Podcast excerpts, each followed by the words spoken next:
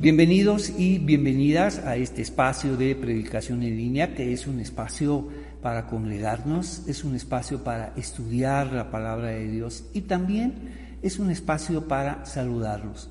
Muchas gracias por acompañarnos todos estos domingos y te invitamos a que sigamos juntos estos nuevos domingos de este nuevo año. Y muchas gracias por aquellos que hacen posible este espacio de predicación en línea. ¿Qué te parece si oramos? Señor, te agradecemos este momento de estar juntos, de reunirnos otra vez. Gracias por tu bondad y misericordia y te rogamos por este año que comienza. Te pedimos todo esto en el nombre de Jesús. Amén.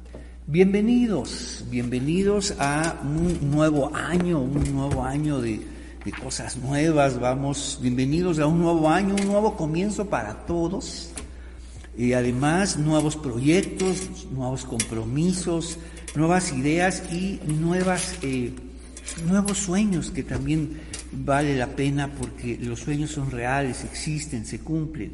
Y como saben, pues ya viene Bálsamo en línea los sábados de 6 a 8 pm en la plataforma Zoom, en donde podremos vernos y estudiar juntos. Y eso va a ser una gran gran bendición. Entonces estemos pendientes.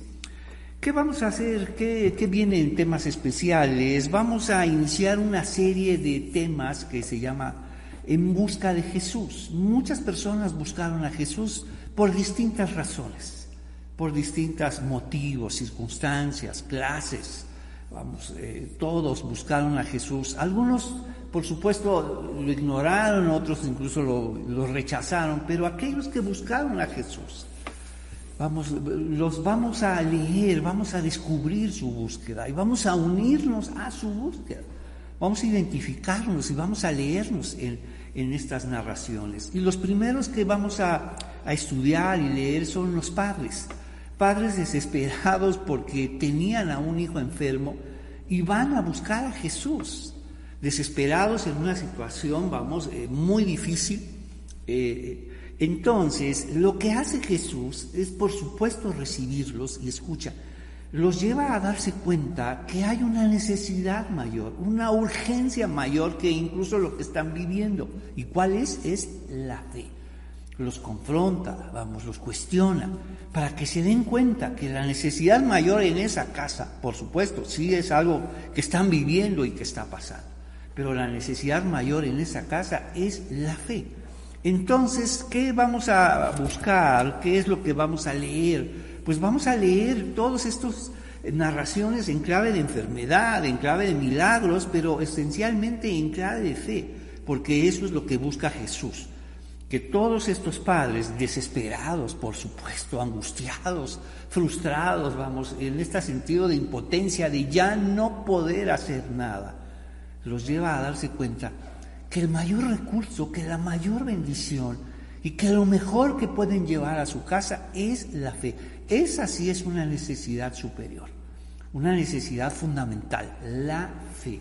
Y lo vamos a ir leyendo de esta manera. Vamos a estudiar tres historias de padres desesperados buscando a Jesús y por supuesto, y vaya que lo están, un hijo enfermo, un hijo moribundo, una mujer, una niña atormentada, vamos, un hijo convulsionado, por supuesto que están desesperados, pero recuerda, Jesús los llevará a una necesidad mayor, a una urgencia mayor. Y si algo necesita tu casa es tu fe una fe mayor, una fe crecida, una fe en Jesús fortalecida a través de sus promesas. Entonces, ¿qué es lo que vamos a hacer? Vamos a, antes de comenzar, si quieres, anota en tu, eh, tu apunte, eh, esta serie se llamará En Busca de Jesús. Muchos buscaron a Jesús, distintos motivos, distintas urgencias, cuestionamientos, ponerlo a prueba, incluso denunciarlo, señalarlo pero Jesús los recibió a todos, es fantástico. Jesús recibió a todos. El que a mí viene no, no le echo fuera. Por el contrario, siempre lo llevó a darse cuenta que lo más importante es la fe. La fe en Jesús, la fe en Él. Entonces, en busca de Jesús y vamos a, comenzamos con padres desesperados. ¿Qué hizo Jesús con ellos? Ya vimos vamos, es llevarlos a una necesidad mayor que es la fe. Tres historias que vamos a leer en clave de enfermedad, de milagros y de fe. Y me parece que será importante precisar, significar qué es la enfermedad, qué son los milagros y qué es la fe. Hay muchas formas de entenderla y eso está bien. Sin embargo, vamos a precisar algunas ideas para que podamos avanzar juntos. ¿Qué te parece? Entonces, nos dice así, la enfermedad, vamos, la enfermedad, número subraya porque vamos a, a, proponerte lo siguiente, porque si algo queremos hacer en reencuentro es proponer ideas, proponer lecturas, vamos, no desconociendo las anteriores, por el contrario, agregándonos a ellas, reconociéndolas, pero sí señalando que siempre la palabra de Dios es viva y eficaz, es viva y siempre nos invita a nuevas posibilidades y eso es lo que queremos hacer en reencuentro. Posibilidades de vida, de libertad, de reconciliación, de perdón, de crecimiento, de madurez. Eso es lo que estamos buscando y queremos proponerte. Entonces, la enfermedad, número uno, no viene de Dios. No, no, no, no, no viene de Dios para que podamos definirlos. Y vamos a leer juntos estas tres narraciones donde está involucrada la enfermedad, debes saber, debes saber que la enfermedad no viene de Dios. Vamos, es marca registrada de este mundo, de este mundo enfermo. Y Dios no tiene necesidad de enviar enfermedad porque aquí hay de sobra. Aquí hay para dar y repartir. O sea, aquí sobran las enfermedades. O sea, Dios no tiene necesidad de enviar enfermedades porque aquí sobran las enfermedades, hay para escoger. Entonces, la enfermedad no viene de Dios, viene de este mundo, como hemos usado esta, esta idea, es marca registrada de este mundo. Escucha, y la enfermedad forma parte de la vida. Estos, estos chicos, estos, estos hijos que vamos a conocer, se enfermaron gravemente y una vez sanados, escucha, más adelante volverán a enfermarse. Y una y otra vez, y una y otra vez. Porque la enfermedad forma parte de esta vida. Esta narración está ahí para que estos padres son confrontados a darse cuenta que por encima de la enfermedad y el milagro está la fe.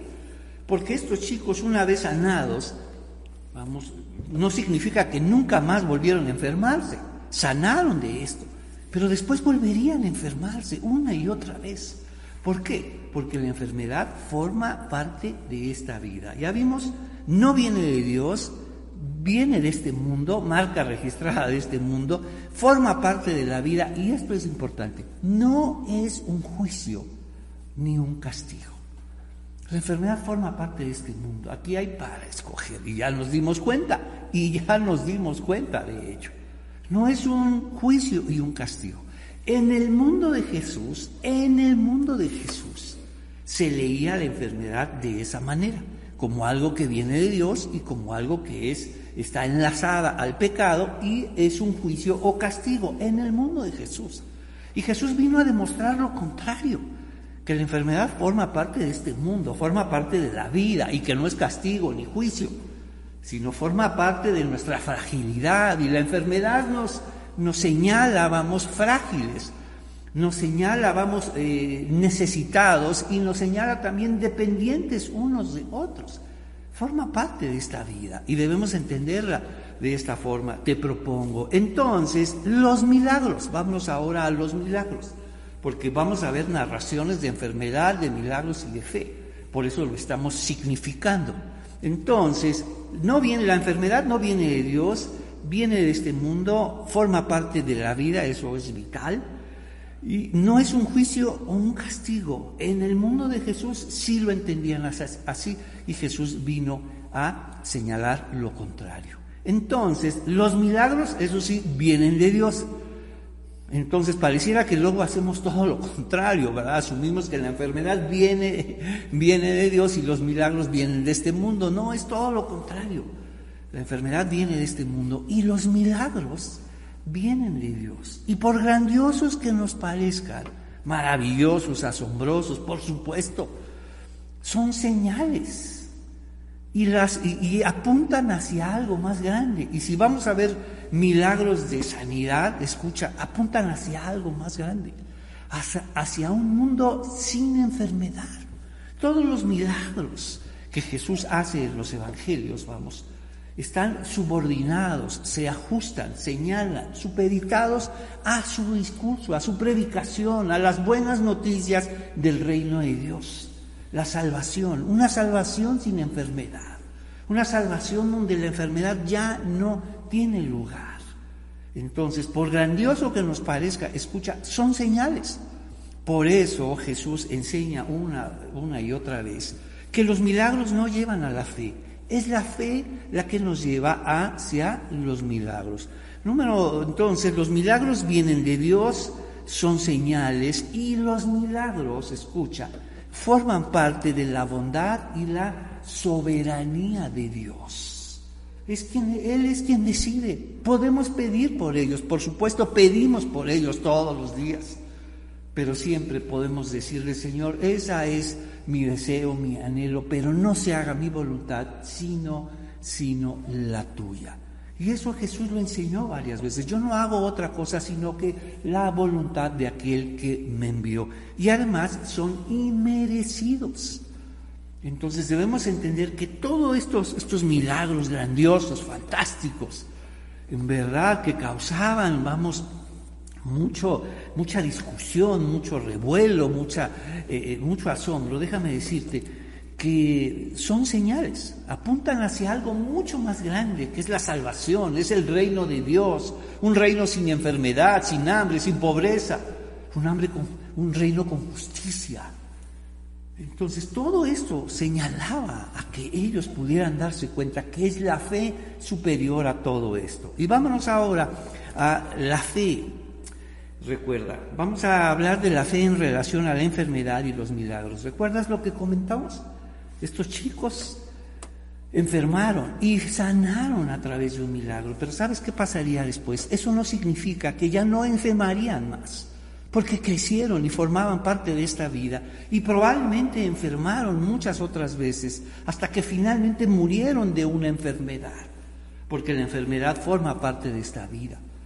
Sin embargo, la fe, vamos, es muy diferente y por eso Jesús los lleva a darse cuenta que la fe es la mayor necesidad, es el mejor milagro de todos. Entonces, porque la enfermedad llega hasta la muerte, hasta ahí termina. Las señales, que son los milagros, llegan hasta lo señalado. Sin embargo, la fe, vamos, va más allá de la muerte y lo señalado la fe nos lleva a la presencia de Dios. Y una vez que viene la fe, está ahí para nosotros, está ahí siempre. Una vez que tienes fe en Jesús, una vez que recibes a Jesús como tu Señor y Salvador, esa fe estará ahí para siempre. No así las enfermedades, no así los, los milagros que están subordinados, que forman parte, vamos, las enfermedades de este mundo y los milagros que forman parte de la bondad y la soberanía de Dios. Entonces, vamos a nuestras historias. Una vez que establecimos estos, estos eh, presupuestos, esta idea, estas, estas lecturas, estas claves, en clave, de, en clave de enfermedad, en clave de milagros, en clave de fe. Y recuerda, Jesús los lleva a eso. Porque pareciera que, no los escucha, pareciera que algo pasa, pareciera que incluso que los cuestiona. Pero Jesús no está, eh, vamos, no es insensible al dolor de esos padres. En ningún momento Jesús es insensible a lo que está pasando, el dolor de ese padre, de esa mujer por su hija, de ese hombre por su hijo convulsionado. No, no es sensible, no es falta de sensibilidad, por el contrario, Jesús está teniendo una prioridad mayor, que es la fe y muchas veces hablará en clave de enigma para que los oyentes pensaran, ¿qué está diciendo? ¿Qué es lo que pasa? Eso es lo que vamos a descubrir. Entonces, vámonos ahora a nuestro eh, primer encuentro, nuestros primeros, el primer padre que busca a Jesús. Un padre, un padre desesperado. ¿Conoces a padres desesperados por sus hijos, por todo lo que está pasando? Y déjame decirte, esto es importante porque muchos padres se acercan a la iglesia por eso, por sus hijos. muchos hijos llevaron a sus padres a la fe. Muchos hijos, como ellos, como estos tres eh, hijos que conoceremos, por ellos y su enfermedad, vamos, vamos, llevaron a sus padres a la fe. Por eso Jesús dijo, esta enfermedad dará gloria a Dios.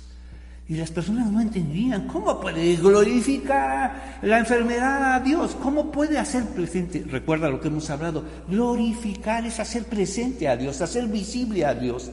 Y estas enfermedades van a glorificar a Dios porque, porque vamos, llevaron a sus padres a la fe. Y ahí Dios se hace presente. Imagínate, estas enfermedades hicieron que sus padres buscaran a Jesús. Estas enfermedades hicieron que sus padres, vamos, entendieran que, que lo más importante para esa casa es la fe. Muchos padres llegaron, a, acuérdate, a la fe por sus hijos. Y Dios tiene una historia, un asunto, un propósito con los hijos. Pero lo que quería Dios era, es a ti, a ti como padre a ti, a ti y a mí como padre desesperado, vamos. Si todos hemos estado en esa situación. Y las enfermedades de nuestros hijos, si algo hacen, es llevarnos una y otra vez a Jesús. Vamos ahora a esta, eh, vamos, Juan, vamos al Evangelio de Juan, capítulo 4, versículo, versículo 43.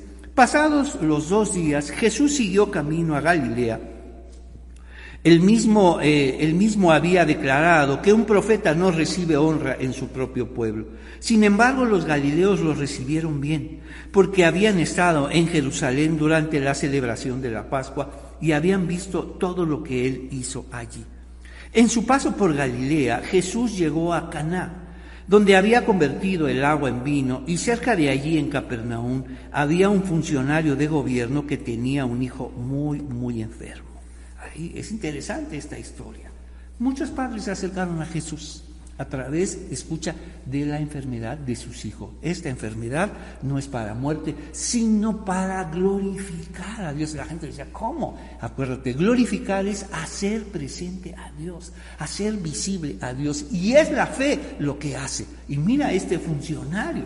Mire, si alguien con recursos, con posibilidades, finalmente las agotó y llegó a Jesús. Entonces, cuando supo que Jesús había ido de Judea a Galilea, fue a verlo y le rogó que se dirigiera a Capernaum para sanar a su hijo, quien estaba al borde, al borde de la muerte. Entonces, mira la situación tan extrema, tan difícil. Un funcionario, vamos, un funcionario que estaba acostumbrado a dar, a dar órdenes, un, un funcionario que estaba acostumbrado a decirle a la gente lo que tiene que hacer.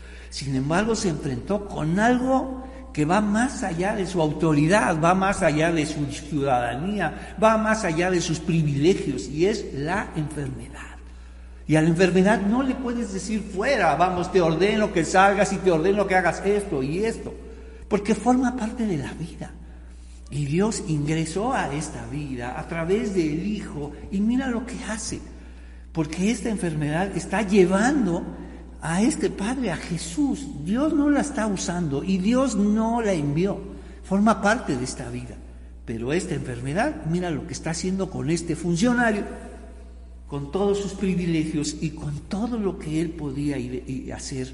Y a todo el mundo le decía, a todo el mundo le ordenaba, pero ahora él le toca darse cuenta lo frágil que es, lo necesitado y lo dependiente que hace, vamos, que nos señala siempre la enfermedad. Y nos dice, Jesús le preguntó, ¿acaso nunca van a creer en mí a menos que vean señales milagrosas y maravillas? Ya vimos, Jesús está colocando y señalando los milagros, vamos, en su dimensión correcta. Vamos, los milagros no conducen a la fe, es la fe lo que nos conduce a los milagros y nos permite ver todos los milagros de la vida que están presentes ahí en, en tu vida, en la de todos nosotros. Uno de los mayores milagros, por supuesto, es la vida, la vida que tienes ahora. Todas las personas que están a tu alrededor, todo lo que tienes que hacer, todo lo que tienes que vivir. Y ahora no solamente la vida física, sino la vida espiritual Mira cuántos milagros están ahí, pero es la fe la que nos abre los ojos para ver todos estos milagros. Pero este padre no lo veía todavía. Entonces, recuerda, los milagros no nos conducen a la fe, porque eso es lo que estamos pidiendo, que, que ocurra algo, que, que suceda algo para que todo el mundo pueda creer en ti. Y no, es al revés. Sin embargo, mira cómo la enfermedad de este hijo está llevando a este hombre a buscar a Jesús. Y mira lo que nos dice. ¿Acaso nunca van a creer en mí a menos que vean señales milagrosas y maravillas? Señor, por favor, suplico, suplicó el funcionario, ven ahora mismo antes de que mi hijito se muera. ¿Quién diría, vamos, que, que iba a ver a este funcionario suplicando? Cuando Él, vamos, era el que decidía sobre la vida y circunstancia de muchas personas y ahora los ve, vamos, lo vemos suplicando a Jesús. Así sucede con la enfermedad. La enfermedad tiene ese poder de cambiar y mostrarnos lo frágiles que somos, lo necesitados y lo dependientes que somos ahora. La necesidad que tenemos de Dios y la necesidad que hay de la fe porque recuerda, este chico finalmente sanó, pero después volvería a enfermar y volvería a enfermar. ¿Y qué haces con todo eso? ¿Qué vas a hacer con todas las otras enfermedades? Probablemente buscar un milagro, pero no sabemos si, si va a estar ahí o no, porque depende de la bondad y de la soberanía de Dios. Pero lo que siempre puede estar ahí es la fe en Jesús. Eso es lo que Jesús buscará en este hombre. La fe siempre estará contigo. La fe en Jesús siempre estará contigo, pase lo que pase. Entonces, Señor, por favor, suplicó el funcionario, ven ahora mismo antes de que mi hijito se muera. Entonces Jesús le dijo, vuelve a tu casa, tu hijo vivirá como. Mira cómo lo desafía. Lo desafía a creer, lo desafía a creer en Él, a creer en su palabra, a creer lo que le está diciendo. Vuelve a tu casa, Señor. Yo vine por ti, pero precisamente, y me puedes llevar, creyendo en mí, creyendo en mi palabra. Eso, cuando creemos en Jesús, creemos en su palabra, en lo que Él ha dicho. Y no, Señor, no me muevo de aquí hasta que tú vengas conmigo. Y no, tuvo que decidir o quedarse ahí o obedecer o creer en Jesús. Mira la palabra obediencia y creer en Jesús. Entonces Jesús le dijo, vuelve a tu casa, tu hijo vivirá. Qué desafío, qué oh, vamos. Mira cómo lo desafía a obedecer. Alguien que sí, alguien que se dedicó a pedir obediencia, vamos, a todos, vivía de la obediencia de todos, ahora a él le toca obedecer, a él le toca creer cree en mí, vuelve a tu casa y tu hijo vivirá. ¿Qué promesa?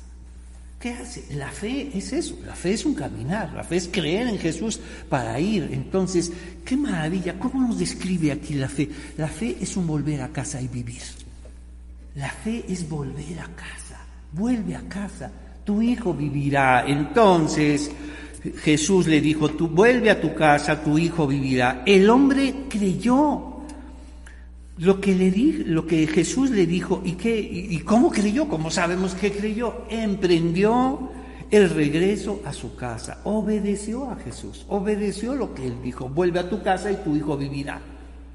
Escucha, la fe es la que produce milagros, la fe es lo que nos hace ver los milagros. Estando ahí aferrado a su autoridad, a sus privilegios, ahora me acompaña, Señor.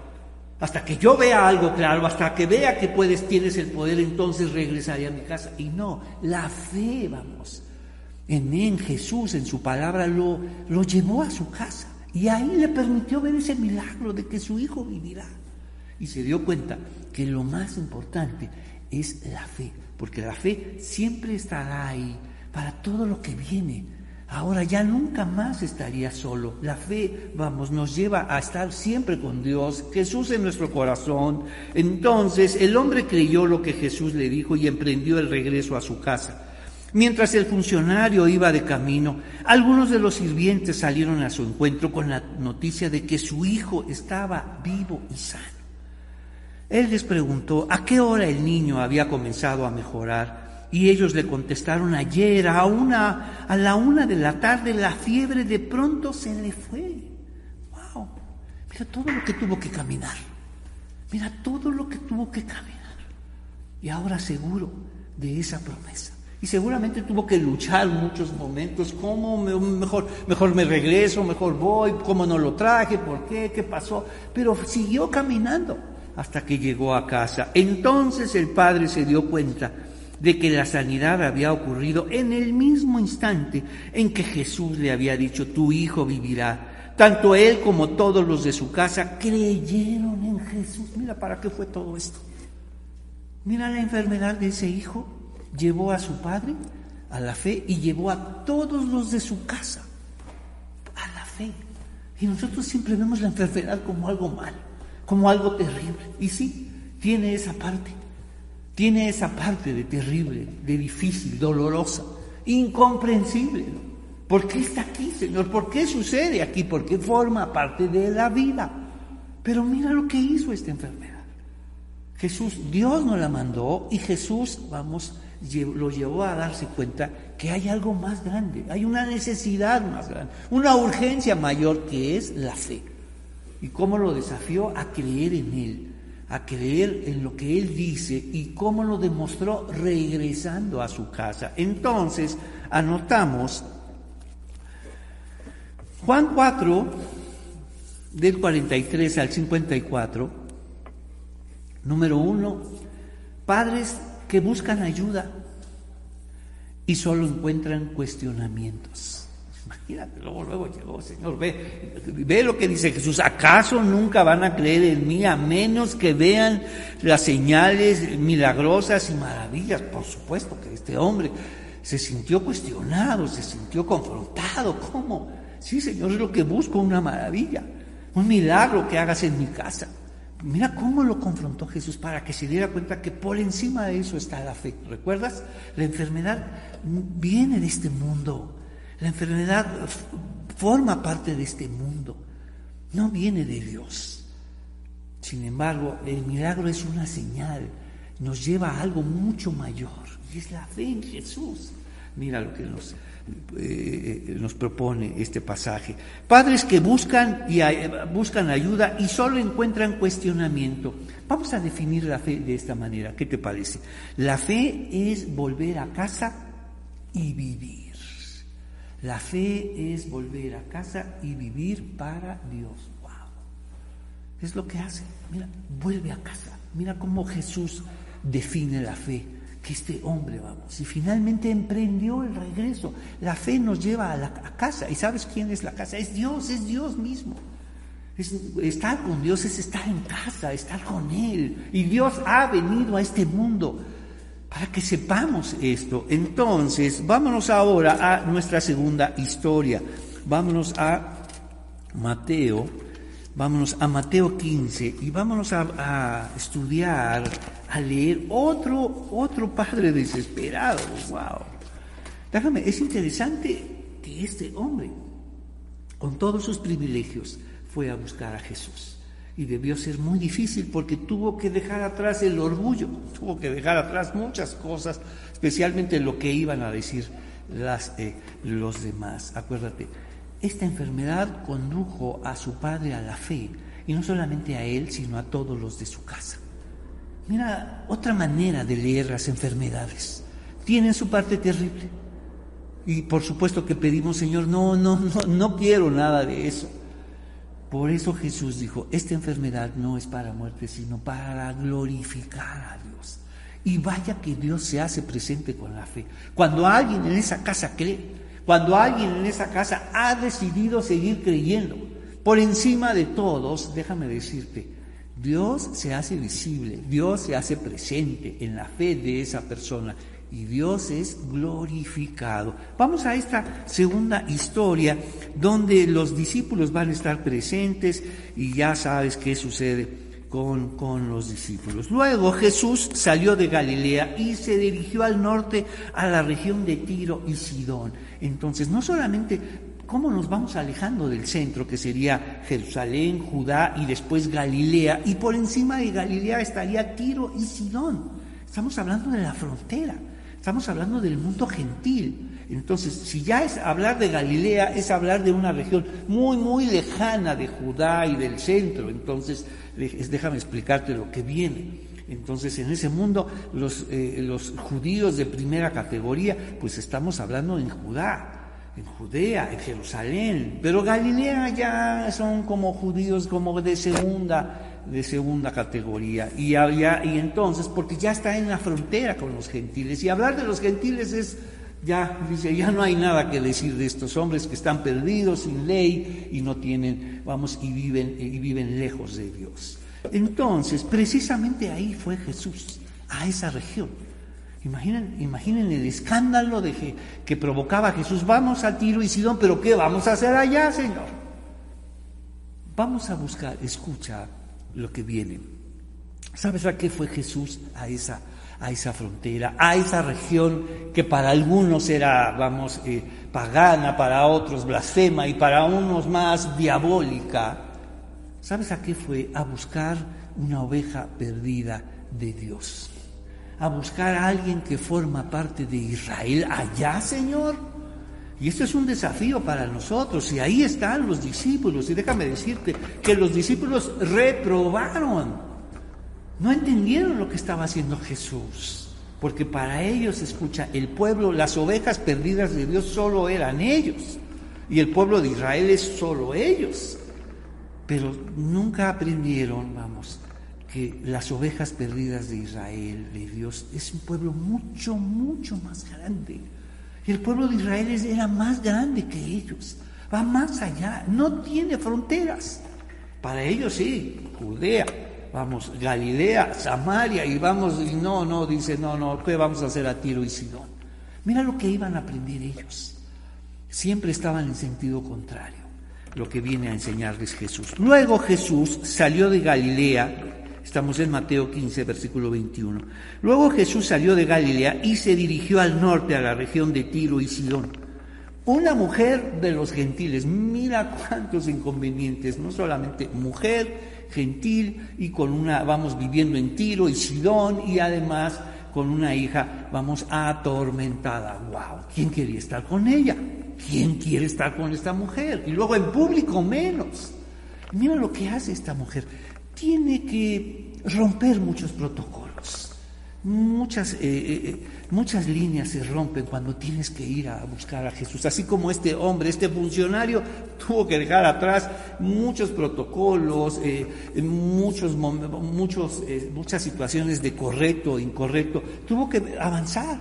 Así es, cuando venimos a Jesús tenemos que dejar atrás muchos prejuicios, muchas líneas y tenemos que pasar por muchas fronteras del qué dirán para buscar a Jesús. Una mujer de los gentiles que vivía allí se le acercó y le rogó, Ten misericordia de mí, oh Señor, hijo de David, pues mi hija está poseída por un demonio que la atormenta terriblemente. Mira lo que hace esta mujer. Como una mujer que vive, vamos, en la región de Tiro y Sidón, más allá, mira cómo lo llama, hijo de David. Es un título mesiánico y los discípulos han dicho, Señor, ¿cómo se atreve a hablarnos de esa forma? ¿Cómo se atreve a decirte, llamarte de esa manera? ¿Qué no sabe quién es? Es una mujer gentil y mira lo que nos está diciendo, que tiene una hija atormentada. Vaya que es, son los padres desesperados en busca de Jesús. Acuérdate, estamos en busca de Jesús. Y los padres desesperados lo buscaron mucho, mucho. Mira cómo muchos hijos enfermos llevaron a sus padres a la fe. Mira cómo te llevaron a ti y te siguen llevando, ¿eh? porque te resistes. Y, las enfermedades de otros, de nuestros seres queridos, nos llevan a, a orar, nos llevan a buscar a Jesús. Nos llevan, no, no te resistas y ven a Jesús. Dile a Jesús, Señor, ya no puedo más. Quiero que seas mi Señor y Salvador. Quiero que vengas a mi vida. He estado buscando milagros, pero hoy entendí que es la fe la que me lleva a ver los milagros que tienes listos para mí. Ayúdame, Señor. Entonces, una mujer de los gentiles que vivía allí se le acercó y le rogó, Ten misericordia de mí, oh Señor, hijo de David, pues mi hija está poseída por un demonio que la atormenta terriblemente. Escucha, Jesús va a hacer algunas, algunas, eh, algunas cosas que van a confundir incluso a sus discípulos. Van, a asumir, los discípulos van a asumir ciertas cosas y debemos entender que Jesús está tratando con sus discípulos, no con ella, no con esta mujer. Entonces, mira lo que dice. Pero Jesús no le contestó ni una palabra. Escucha, precisamente una vez que voltearon a ver a Jesús, a ver qué le decía a esta mujer, y como no le dijo nada, escucha, no en razón de ella, sino de sus discípulos, mira lo que descubrió de sus discípulos. Mira lo que salió a la luz de sus discípulos. Nos dice, entonces sus discípulos, los discípulos de Jesús, le pidieron que la despidiera. Ay Señor, dile que se vaya, ya tiene mucho rato siguiéndonos y gritando y gritando y eso está mal, es, qué pena, qué vergüenza, Señor, mira. Entonces sus discípulos le pidieron que la despidiera, dile que se vaya. ¿Y dónde está la misericordia de Dios? ¿Dónde está la misericordia de los discípulos? Si ellos habían recibido misericordia de Dios. Escucha, ¿por qué? Porque en su manera de entender las ovejas perdidas de Dios es, un, e, e, es una manera muy, muy limitada. Solo ellos eran las ovejas perdidas de Dios y solo ellos eran el pueblo de Israel. Y esta historia, vamos, viene a demostrarles que no es así que las ovejas perdidas de Dios es un pueblo muchísimo más grande, donde no hay fronteras, donde no hay clases, donde no hay género. Y el pueblo de Israel va más allá de lo que ellos imaginan. Precisamente por eso Jesús salió de las fronteras de Israel y fue a Tiro y a Sidón a buscar una oveja perdida de Dios. Una persona que forma parte del pueblo de Israel. Y mira quién era, una mujer. Y esto es una lección para nosotros. Luego aquellos que despreciamos o menospreciamos, déjame decirte, son las ovejas perdidas de Dios. Esto es el pueblo de Israel. Mira lo que está pasando. Los discípulos no se dieron cuenta, no entendían por qué hacía Jesús esto. ¿Por qué se fue hasta allá? ¿Qué haces allá, Señor? Hay puros gentiles, paganos que no tienen ley y no tienen Dios. Voy a buscar a una oveja perdida de Dios. Porque para eso vine, para buscar lo que se había perdido. Y no he venido a ser servido, sino a dar mi vida en rescate por muchos y por ella. Entonces, pero Jesús no le contestó ni una palabra. Entonces sus discípulos le pidieron que la despidiera. Dile que se vaya, dijeron. Nos está molestando con sus súplicas. Ni siquiera te está molestando, Señor. A nosotros nos están molestando sus súplicas. ¿Qué pasa con los discípulos? ¿Qué pasa? ¿Qué, qué sucede? Que le están molestando las súplicas de otra persona. Mira lo que dice. Entonces Jesús le dijo a la mujer, fui enviado para ayudar solamente a las ovejas perdidas de Dios, el pueblo de Israel. Y los discípulos dijeron, sí, amén Señor. Qué bueno que le aclaraste que ella no forma parte de las ovejas perdidas de Dios ni del pueblo de Israel, solo nosotros, Señor. Ella se acercó y lo adoró. Y le rogó una vez más. ¡Wow! ¡Qué incomodidad para los discípulos! ¿Cuánta urgencia para esta mujer? Una mujer, una madre desesperada por su hija. Desesperada. Mira lo que sucede cuando estamos desesperados. Una vez más, un hijo, una hija enferma que conduce a su madre, vamos, a Jesús.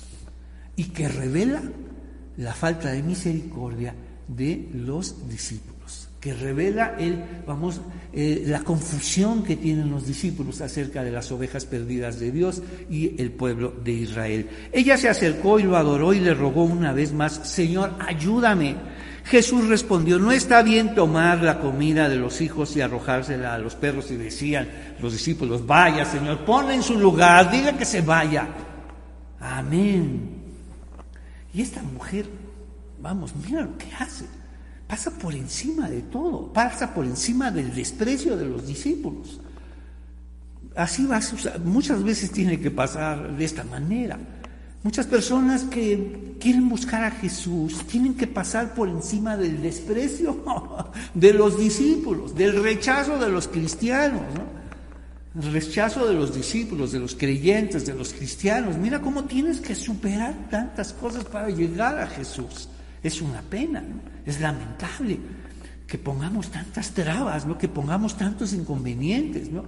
que, lejos de recibir ayuda de nosotros, encuentren rechazo y desprecio. No, tú no, tú no puedes venir tú no eres, no, aquí no se te ocurra esto. Entonces, ella se acercó y lo adoró y le rogó una vez más. Mira lo que ella está exhibiendo de los discípulos. Señor, ayúdame. Jesús le respondió, no está bien tomar la comida de los hijos y arrojársela a los perros. Ella sabe que en el mundo de Jesús, no Jesús, en el mundo de Jesús. A los gentiles, ¿te acuerdas? Los de Judea, vamos, judíos de primera, Jerusalén, wow, no se diga. Galilea de segunda, vamos a María, pues ya de tercera, y déjame decirte, Tiro y Sidón, gentiles o perros. Esa era la forma de desprecio hacia aquellos que no formaban parte de Israel. Mira, mira cómo el desprecio de, de este mundo Vamos, le tiene sin cuidado a Dios. Dios busca a quien Él quiere. Para Él el pueblo de Israel es mucho más grande. Va más allá de nuestras fronteras, de nuestras teologías, de nuestras doctrinas, como los discípulos. Las ovejas perdidas de Israel es un pueblo enorme. Son aquellos que Dios ha llamado como sus ovejas y llamó a esta mujer y esta mujer viene a exhibir todo lo que los todos los prejuicios de los discípulos, esta teología tan limitada, su salvación es estrecha. Como muchas iglesias, su salvación es muy, muy estrecha y te sales y la pierdes con facilidad. ¡Wow! ¡Qué clase de salvación! Esa no es de Dios. La salvación es, es generosa, es grande. Cabes tú y todos tus pecados. Imagínate el tamaño. Entonces, Señor, ayúdame, le respondió, no está bien tomar la comida de los hijos y arrojársela a los perros. Es verdad, Señor. Respondió la mujer, pero hasta a los perros se les permite comer las obras que caen bajo la mesa de sus amos. Ellos se sienten amos. Estos, tus discípulos se sienten amos, ¿eh? Se sienten amos de ti, amos de la salvación, amos de todas las bendiciones de Dios. Y yo no vengo por, por todo lo que ellos creen que tienen. Yo vengo solamente por una bendición así de pequeña, Señor. Estos amos que se sienten amos de la fe, amos de la salvación, amos de la palabra de Dios, amos de la doctrina, que me desprecian, Señor, yo no quiero nada de ellos, por el contrario, yo no quiero ser como ellos. No, no, no, ser como ellos no. Yo solamente vengo a ti, Señor, por una bendición, una palabra tuya sanará a mi hija. ¡Wow! Dijo Jesús, ¿cuánta fe? ¿Cuánta fe? Mira. Es verdad, Señor, respondió la mujer, pero hasta a los perros se les permite comer las obras que caen bajo la mesa de sus amos. Versículo 28, siempre vamos en sentido contrario. Mientras que para los discípulos era una mujer despreciada, despreciable, con una hija atormentada gentil, vamos, que hablaba en público, porque las mujeres no debían hablar en público. Era señalado, era condenado. Entonces esta mujer no hizo otra cosa que, que, pedir ayuda, que suplicar ayuda, y los discípulos la despreciaron. Pero mira lo que hace Jesús. Seguro se sorprendieron los discípulos, como siempre. ¿Cómo la llama? Apreciada mujer, le dijo Jesús. Tu fe es grande. Tu fe es grande. Y eso no se lo dijo a los discípulos, a ningún discípulo de primera ni de segunda. ¿Sabes a quién se lo dijo? A los gentiles. A un centurión también se lo dijo. Tu fe es grande. No he hallado fe así en Israel. Y tu fe es grande, mujer. Apreciada mujer, le dijo Jesús, tu fe es grande, se te concede lo que pides. Y al instante la hija, vamos, escucha, se. Jesús una vez más confronta a esta mujer con la fe y, aprovecha esta situación para confrontar a sus discípulos y que vean su limitada teología, su limitada doctrina y su estrecha salvación donde todo el mundo está fuera. Para el contrario, hablan de misericordia y dejan a toda la gente fuera, hablan de perdón y dejan a todo el mundo fuera. Cuando en realidad la salvación es grande, es generosa. Imagínate, cabes tú y todos tus pecados. ¡Wow! Entonces, apreciada mujer, le dijo Jesús, tu fe es grande, se te concede lo que pides. Una vez más, esta hija enferma conduce a a su madre a la fe de Jesús. Así, muchos hijos y muchas hijas no solamente conducen a la fe a sus padres, sino lo van a seguir haciendo toda la vida de estos hijos. ¿No lo sabías? Las enfermedades y situaciones de tus hijos te van a llevar a la fe una y otra vez. Entonces, número dos, Mateo 15 del 21 al 28. Padres que buscan ayuda y solo encuentran rechazo. Padres que buscan ayuda y solo encuentran rechazo. Y ya sabes de quién encuentran rechazo. Y ya sabes de quién. Y ponemos, definimos la fe. La fe es para los que están perdidos. La fe es para los que están perdidos. Y dice, fui enviado para ayudar solamente a las ovejas perdidas de Dios, el pueblo de Israel. Mira la visión de Dios acerca de los que las ovejas perdidas de Dios y el pueblo de Israel. Y esta mujer formaba parte del pueblo de Israel para sorpresa y escándalo de sus discípulos. Y esta mujer regresó ahí. ¿Y sabes qué pasó? Muchísimas cosas. Porque los planes de Dios comienzan pequeños y frágiles. Los planes de Dios llevan tiempo. Y esta mujer seguramente generó una comunidad de fe con una mujer gentil que creyó en Jesús. Ahí la comunidad de Tiro y Sidón comenzó con esta mujer. Vámonos ahora a nuestra tercera historia. Vámonos a Marcos. Vámonos a Marcos 9. Wow, vámonos ahora a otro. Y otra vez los discípulos están involucrados. Entonces, ya vimos otra manera de ver la enfermedad. Sí, es terrible. Y nadie la quiere. Así es. Nadie de nosotros nos queremos ver enfermos, pero la enfermedad forma parte de este mundo. Pero la enfermedad, mira a cuántas personas, vamos, han llevado a la fe de Jesús. La enfermedad, como vimos, no viene de Dios, viene de este mundo, forma parte de la vida y no es un juicio o castigo. Sin embargo, Dios en su economía, la palabra economía en términos de Dios, es alguien que aprovecha todo que todo sirve, que todo, todo sirve. No desperdicia nada, Dios. Nosotros sí, hay muchas cosas que no sirven para nosotros y desperdiciamos muchas cosas.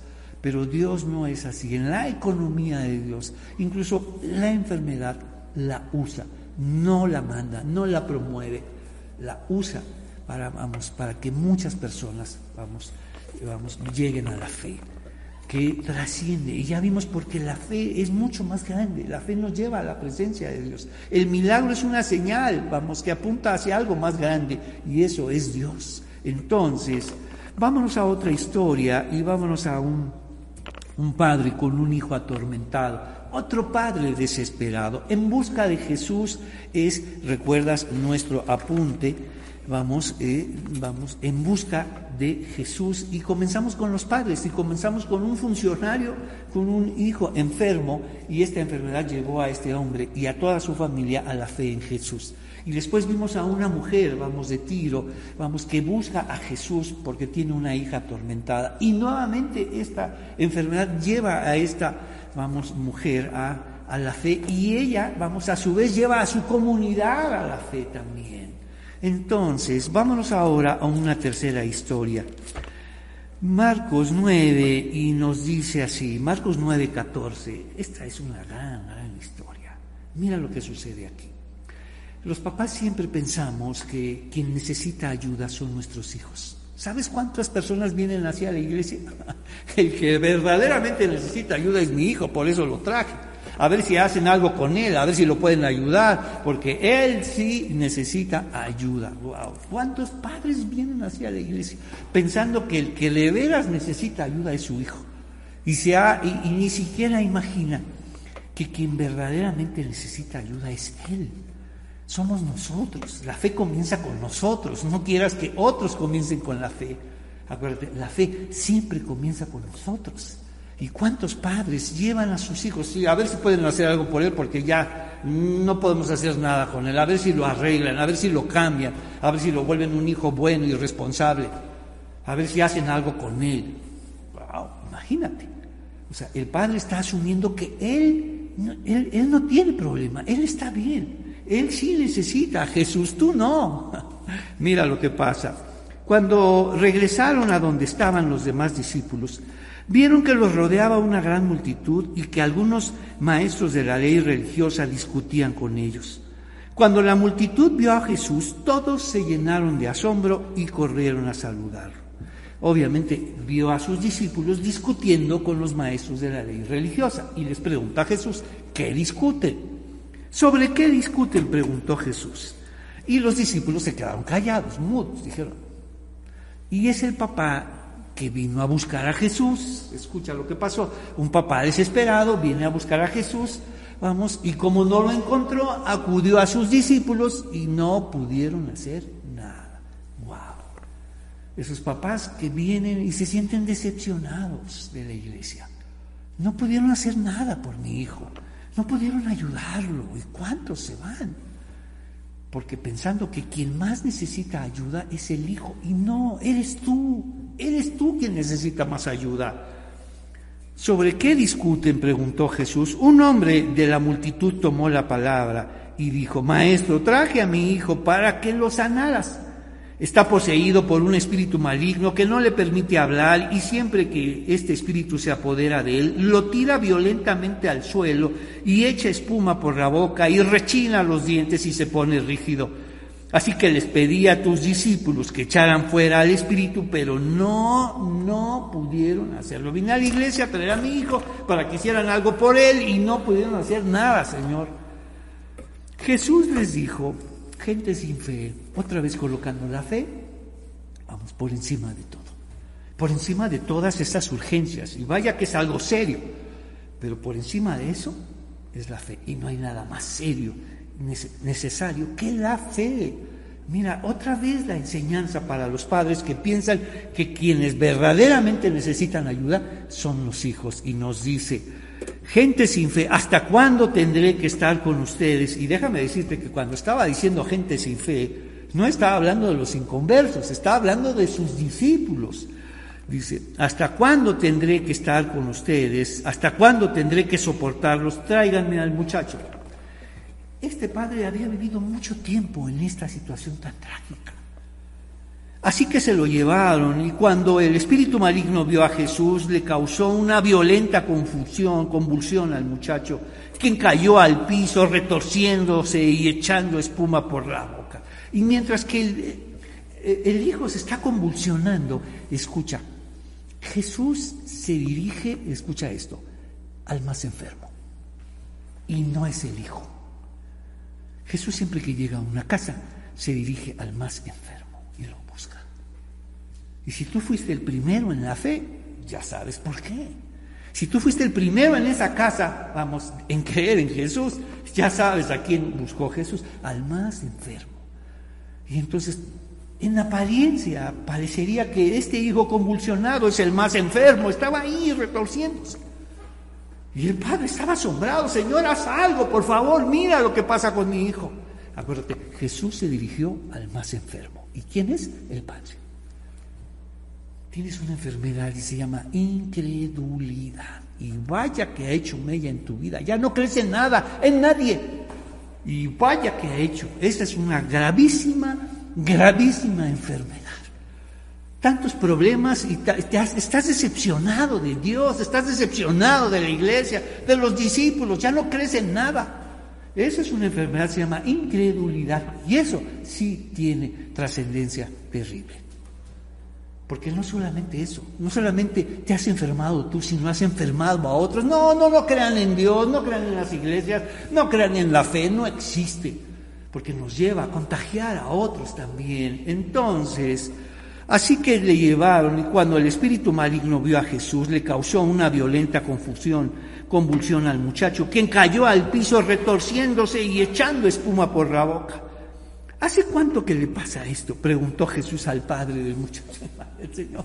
Luego hablamos de, su enfermedad. Cúralo, Señor, sánalo. No, no, ¿hace cuánto? ¿Hace cuánto le pasa esto a este muchacho? Y déjame decirte que el chico ahí, eh, retorciéndose, retorciéndose. ¿Hace cuánto que le pasa esto? Y le dice, desde que era muy pequeño. Probablemente Jesús le podía haber dicho, ¿y por qué hasta ahora vienes conmigo? ¿Por qué te tardaste tanto en venir aquí? ¿Por qué tardaste tanto en venir a la fe? Porque trataste tú de solucionarlo. Así somos los papás. Tratamos de solucionarlo nosotros. Señor, permíteme, yo lo voy a solucionar. Así es. ¿Desde cuándo? Mira, ¿qué hace Jesús? Exhibiendo su incredulidad de años. ¿Y sabes por qué no fue a Dios? Porque Él, no, yo voy a cuidar a mí, yo voy a sanar a mi hijo, yo voy a sacarlo adelante. No, no, claro, eres tú para después, vamos, decirlo a todos, yo saqué adelante a mi hijo. Eso es incredulidad, hermano. Ese soberbia, ese orgullo, que míralo para lo que ha servido. Yo voy a sacar adelante, yo lo saqué adelante. Y no, mira, ¿por qué te tardaste tanto tiempo en venir aquí? Entonces, desde pequeño, a menudo el Espíritu lo arroja al fuego o al agua para matarlo. Ten misericordia de nosotros y ayúdanos si puedes. ¿Cómo que si puedo? preguntó. Primero él llevó a su hijo el enfermo es mi hijo. Y después ya avanzó un paso más este hombre. Ayúdanos a, mi hijo y a mí. Pero vendría el, el paso más importante. Ayúdame a mí, Señor. El más enfermo soy yo. El más enfermo soy yo. Ya no creo en nada. Después de lo que he vivido con mi hijo, ya no creo en nada, en nada, Señor. Entonces, ¿cómo que si puedo? preguntó Jesús. Todo es posible si uno cree. Al instante el padre clamó, sí creo, pero ayúdame a superar mi incredulidad. Todo esto que ha pasado con mi hijo me ha endurecido, Señor. Me ha alejado de todo, no creo en nada. No creo en nada ni en nadie, Señor. Ayúdame, ayúdame. Ya se, dio cuenta que él era el más enfermo. El hijo está tratando de sobrevivir, está tratando de respirar. Estás, buscando luchar por la vida, pero tú te has derrotado. Ya no crees en nada. Creer, ya no creer en nada es renunciar a la vida. Entonces, cuando Jesús vio que aumentaba el número de espectadores, reprendió al espíritu maligno. Escucha, espíritu, que impides que este muchacho oiga y hable. Te ordeno que salgas de este muchacho y nunca más entres en él. Entonces el espíritu gritó y le causó otra convulsión violenta al muchacho y salió de él. El muchacho quedó como muerto. Un murmullo recorrió la multitud. Está muerto, decía la gente, pero Jesús lo tomó de la mano, lo levantó y el muchacho se puso de pie. Wow. Y lo devolvió a su padre. Nuestra incredulidad va a ser un gran estorbo para nuestros hijos para que puedan salir adelante, para que puedan ponerse de pie. Nuestra incredulidad los tiene ahí, derrotados, abajo, en el suelo. Y es necesario que salgas adelante y que creas en Jesús. Que seas tú, que dejes de pensar que los que necesitan a Jesús en tronos, pues ustedes vayan a la iglesia. De veras que sí la necesitan. ¿eh? La soberbia, ¿no? Eso es lo que hay detrás de la incredulidad, la soberbia, ¿no? Entonces, más tarde, pero Jesús lo tomó de la mano, lo levantó y el muchacho se puso pie. Entonces, terminamos nuestra tercera historia. Padres, Mateo, Marcos 9, del 14 al 29, padres que buscan ayuda y solo encuentran decepción. La fe es para, para que todo sea posible. Tres cosas hablamos de la fe. La fe es volver a casa y vivir. La fe es para los que están perdidos y la fe es para que todo, todo sea posible. ¿Qué vimos? En busca de Jesús, padres desesperados. Padres que buscan ayuda y solo encuentran cuestionamiento. Entonces se dan cuenta que la fe es volver a casa y vivir. Padres que buscan ayuda y solo encuentran rechazo. La fe es para los que están perdidos. Padres que buscan ayuda y solo encuentran decepción. Pero la fe es para todo, para que todo sea posible. Por eso Jesús le dijo, todo es posible si uno cree. ¿Qué te parece si oramos? Señor, te, te damos muchas gracias. Todos nosotros nos hemos visto en situaciones de desesperación. Y no cabe duda que nuestros hijos, cómo nos conducen a la fe una y otra vez. Ayúdanos a acudir a ti, Padre, a no dejar pasar tiempo. Y ayúdanos a, a saber que hay una enfermedad mucho más grave, que es la incredulidad.